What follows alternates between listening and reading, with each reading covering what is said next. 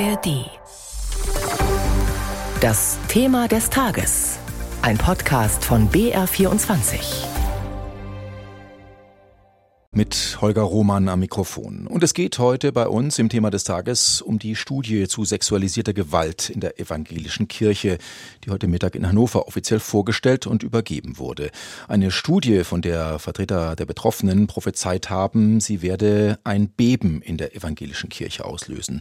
Ob das der Fall ist, darüber sprechen wir gleich. Auf der Pressekonferenz in Hannover zeigte sich jedenfalls die kommissarische EKD-Ratsvorsitzende Bischöfin Kirsten Feers zutiefst erschüttert von der, wie sie sagte, abgründigen Gewalt, die so viele Menschen in der Kirche angetan wurde. Sie verwies darauf, dass es die Kirche selbst gewesen sei, die diese Studie in Auftrag gegeben habe, und sie bat die Betroffenen im Namen der EKD um Entschuldigung. Wir haben diese Studie nicht initiiert, weil wir wissen wollten, ob es sexualisierte Gewalt bei uns gab und gibt. Wir haben sie initiiert, weil wir deren systematischen Faktoren die Risikostrukturen analysiert sehen wollten. Und zwar unabhängig und wissenschaftlich identifiziert und verifiziert. Und klar ist, wir haben täterschützende Strukturen. Soweit die kommissarische IKD-Ratsvorsitzende Bischöfin Feers heute Mittag bei der Vorstellung der Missbrauchsstudie zur evangelischen Kirche in Hannover. Der betroffenen Vertreter im Beteiligungsforum der IKD, Detlef Zander, sprach von einem rabenschwarzen Tag für die evangelische Kirche und die Diakonie. Eigentlich sollten heute sämtliche Glocken läuten und die Fahnen auf Halbmast stehen. Für die Betroffenen ist es ein guter Tag, denn die Betroffenen warten seit Jahren, seit Jahren auf so eine Studie. Durch das Sprechen, durch das Öffentlichmachen unserer Geschichten wurde diese Studie initiiert. Detlef Zander, der betroffenen Vertreter im Beteiligungsforum der EKD, auf einer sehr emotionalen Pressekonferenz heute Mittag. Und zugeschaltet ist uns jetzt der Leiter der BR-Redaktion Religion und Orientierung, Tillmann Kleinjung, der die Konferenz für uns mitverfolgt hat. Hallo Tillmann. Hallo. Bis jetzt lag ja beim Thema Missbrauch und sexualisierter Gewalt der Schwerpunkt vor allem auf der katholischen Kirche. Angesichts der Zahlen, die wir heute gehört haben mit dieser, in dieser Studie, kann man das immer noch so sehen?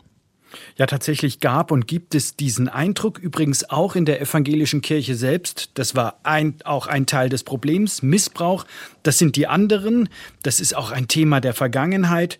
Und dieser Eindruck, dieses Gefühl ist durch diese Studie sehr gründlich widerlegt worden. Die Zahl der Fälle und der Beschuldigten in der evangelischen Kirche ist deutlich höher, als man bisher angenommen hat und als bisher bekannt war.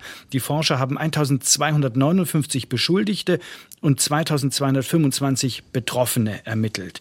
Und dann haben sie gesagt, das ist nur die Spitze der Spitze eines Eisbergs.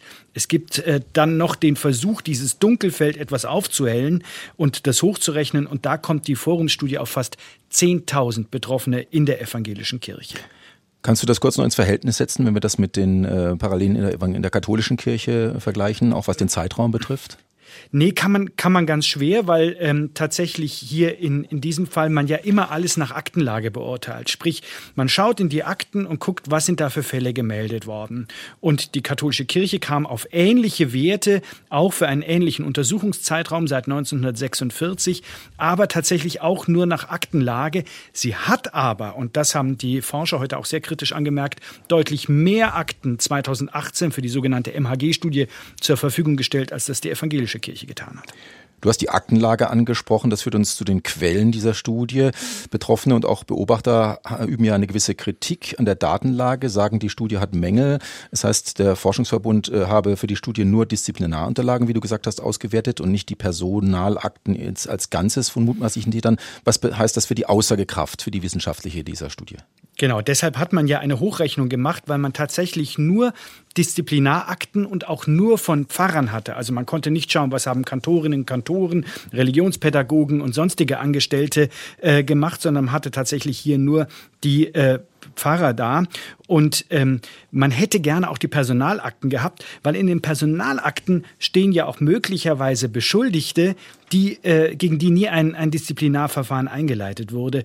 Und so hat man dann eben tatsächlich errechnen müssen, weil eine Landeskirche den ganzen Datensatz geschickt hat, also mit Personalakten, wie es denn, und das ist wirklich nur eine sehr hypothetische Hochrechnung, wie es denn tatsächlich aussieht in der evangelischen Kirche. Und da kam man eben auf diese 10.000 Fälle. Gab es denn auch Vertuschungen? Es heißt in der Studie unter anderem äh, täterschützende Strukturen, ganz speziell in der evangelischen Kirche. Welche waren das? Wie sehen die aus oder wie sahen die aus? Ganz spannend ist, äh, die Forscher haben der evangelischen Kirche einen übermäßigen Wunsch nach Harmonie attestiert. Also, dass tatsächlich äh, ein derart harmonieseliges Vorgehen in der evangelischen Kirche ist, dass Konflikte und auch Beschuldigungen gar nicht richtig angesprochen werden. Und diese Erfahrung machen eben auch Betroffene, die sich an die Kirche gewandt haben, sagt der Koordinator der Studie Martin Watzlawick von der Hochschule Hannover. Sie machen die Erfahrung, dass es durchaus, wenn Sie sich melden, Menschen gibt in der evangelischen Kirche und Diakonie, die sich in gewisser Weise engagieren, die sie auch unterstützen, die sie betreuen und die so lange tun, solange denn nicht eigentlich eine Beschädigung ähm, von evangelischen Einrichtungen, Organisationen oder Personen im Raum steht. Lass uns ein bisschen reden über die mutmaßlichen Gründe, die Ursachen dieses Missstands. In der katholischen Kirche wird ja immer der Zölibat als herausragendes Motiv hingestellt, als eine der Strukturen sozusagen in der Kirche, die möglichen Missbrauch befördern. Hier kann man ja in der äh, protestantischen Kirche nicht davon sprechen. Es handelt sich alles samt um verheiratete Pfarrer oder den, den Schwerpunkt zumindest der Täter. Genau, tatsächlich gibt es den Zölibat in der evangelischen Kirche nicht. Es gibt auch nicht so ein steiles Hierarchiegefälle wie in der katholischen Kirche. Das waren ja katholischerseits immer die Risikofaktoren, die Missbrauch und sexualisierte Gewalt begünstigt haben. Und dennoch gibt es eben auch spezifisch evangelische Gründe, warum es zum Missbrauch kommt. Die werden in der Studie aufgedröselt und das ist auf der einen Seite natürlich auch das Pfarrhaus, das potenziellen Tätern ein Alibi bietet. Der ist ja verheiratet, der hat Kinder. Auf der anderen Seite hat man auch festgestellt, dass es vor allem in den 70er, 80er Jahren auch eine sehr lockere Stimmung gab, eine sehr viel liberalere Einstellung zu vielen Themen, auch einen viel kameradschaftlicheren Umgang untereinander, der auch Tätern es leichter gemacht hat, der Taten begünstigt hat. Aber eins ist gleich, sowohl evangelisch wie katholisch. Missbrauch ist immer der Missbrauch von Macht. Da wird ein Machtgefälle ausgeübt, ob sich jetzt der Täter locker und kameradschaftlich gibt oder ob er autoritär daherkommt. Lass uns zum Schluss noch ein bisschen nach vorne blicken. Ähm, was die Missbrauchsskandale in der katholischen Kirche angeht, ist ja klar, die Autorität der Amtsträger ist schwer erschüttert, auch der Institution Kirche als solches. Wie beurteilst du das jetzt mit Blick auf die evangelische Kirche? Es waren ja Betroffene da, die heute sehr emotional aufgetreten sind. Ist da heute durch diese Studie etwas aufgebrochen? Ist da Vertrauen entstanden? Oder geht die evangelische Kirche jetzt einen ganz schwierigen Weg zur Aufklärung sozusagen? Ich glaube, für die evangelische Kirche ist diese Studie schon noch mal ein Schock. Man war sich natürlich klar, dass es das Thema sexualisierte Gewalt und Missbrauch auch in der evangelischen Kirche gibt. So naiv war niemand zu glauben, das sei nur ein Problem der katholischen Kirche. Das hätte man gerne so gesehen, aber die Verantwortlichen wissen das seit langer Zeit, spätestens seit 2018, als man sich dem Thema auch systematisch zugewandt hat. Tatsächlich muss die evangelische Kirche, sagen die äh, Forscher, einiges ändern jetzt. Beispiel zum Beispiel die Disziplinarverfahren. Es muss deutlich äh, besser laufen, dass äh, Täter auch zur Verantwortung gezogen werden, auch in der Kirche.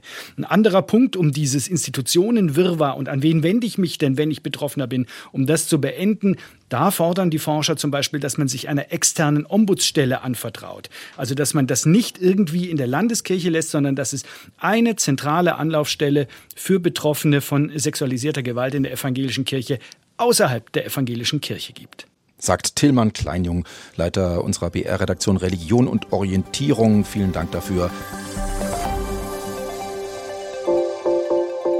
Hi, ich bin Melanie Böff, Host von 10 Minuten Wirtschaft. Und Wirtschaft geht uns alle an. Es geht um unser Geld, unsere Jobs und natürlich auch um unsere Zukunft. Wenn ihr die wichtigsten Themen auch verstehen wollt, dann hört jetzt rein. In 10 Minuten erfahrt ihr, warum ihr beim Shoppen mit Ratenkrediten aufpassen solltet. Ihr wisst danach, was wirklich im berüchtigten Heizungsgesetz drinsteht und ihr bekommt jede Menge Tipps, die euch im Alltag weiterbringen. Du darfst dir im Moment so ein Solarkraftwerk an den Balkon hängen mit einer installierten Leistung von maximal 600 Watt. Und künftig dürfen das mehr und es dürfen auch größere Module sein. Die Grenze, die liegt dann bei 2000 Watt. Über den Wechselrichter muss die Leistung aber weiterhin gedrosselt werden auf 800 Watt. Die Fachjournalistinnen der Wirtschaftsredaktion von NDR Info schauen auf die Details. Montag bis Freitag, jeden Tag neu. Und sie stellen die Fragen, die im Nachrichtendschungel auch schon mal untergehen können. Auch nochmal ein ganz anderer Aspekt dieser Geschichte des Trends zu mehr Kartenzahlungen. Es wird immer schwieriger, sich mit Bargeld und Kleingeld zu versorgen. Vor allem auf dem Land ist das echt ein Thema inzwischen, weil Banken Filialen schließen. Den Podcast 10 Minuten Wirtschaft findet ihr in der ARD Audiothek und überall, wo ihr gerne eure Podcasts hört.